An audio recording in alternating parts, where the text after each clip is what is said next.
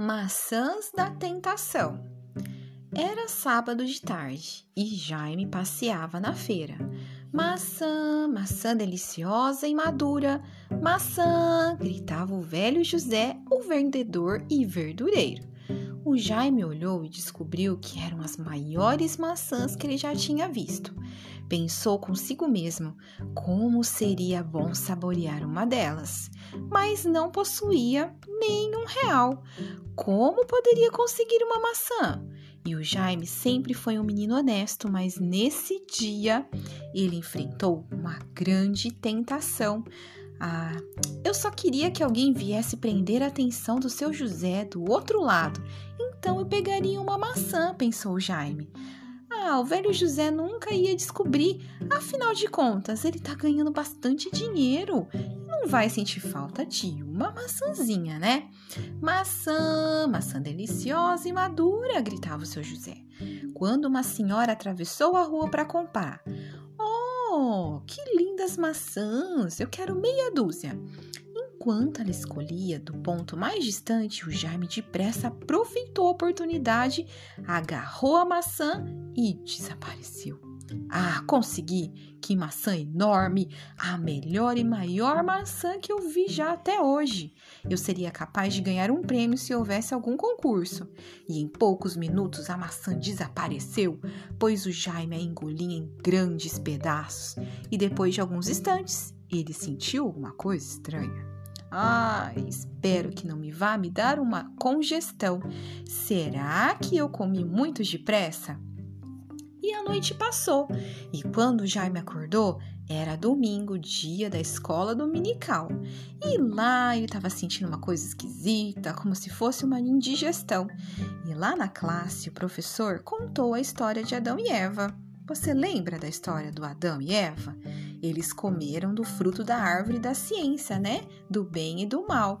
E Deus os expulsou do lindo jardim do Éden porque eles desobedeceram. E aí o Jaime perguntou: Professor, como que eles se sentiram depois de comer esse fruto da árvore? Muito mal, Jaime. Eles se sentiram muito pior do que quando uma pessoa come uma maçã e sofre indigestão. Xiii. O Jaime se lembrou da maçã que ele tinha roubado no dia anterior à tarde. Resolveu que jamais haveria de roubar de novo e que ele precisava vencer as, todas as tentações. Mas no dia seguinte era dia de aula e o Jaime foi na aula sem lápis. E a Suzana, sua colega do lado, tinha dois lápis na carteira. Quando ela saiu da sala, o Jaime tirou um deles e ele não pegou o menor, e sim o maior. E ela não sentiu falta e nada disse a respeito. O sinal tocou, todos estavam prontos e a professora falou: peguem lápis e papel para a prova de matemática. Xi, eu não estudei para a prova, resmungava o Jaime. Mas eu posso ver o papel do Juca. E se ele ficar do meu lado, eu vou copiar a prova todinha. E assim aconteceu. Naturalmente que eu vou tirar 10, né? Pensava o Jaime.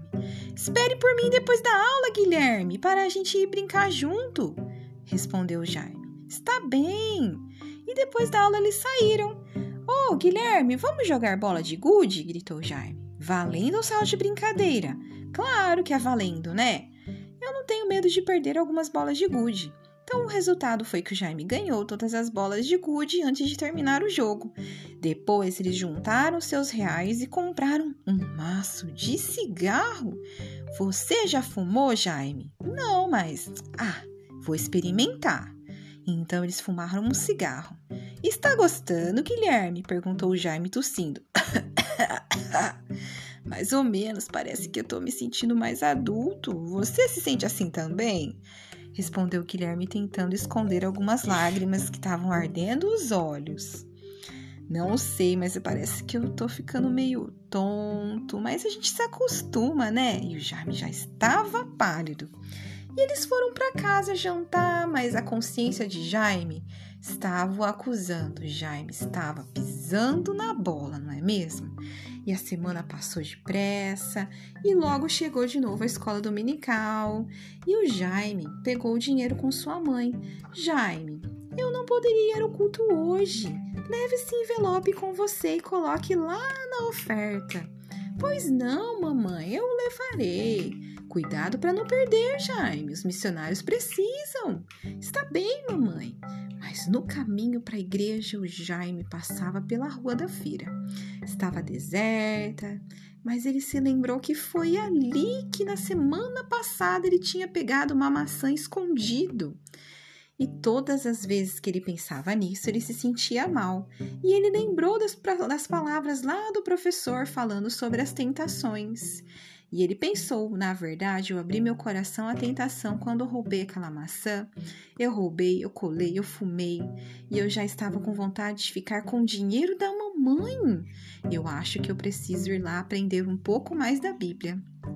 Então, o Jaime fechou os olhos e curvou a cabeça e pediu perdão a Jesus por tudo que ele tinha feito errado. Querido Jesus, eu sou um grande pecador. Me sinto aflito, mas creio que o Senhor morreu na cruz em meu lugar. Entra no meu coração, tira todo esse pecado. Naquele momento, Jesus com certeza ouviu a oração do Jaime e tornou o coração dele limpinho.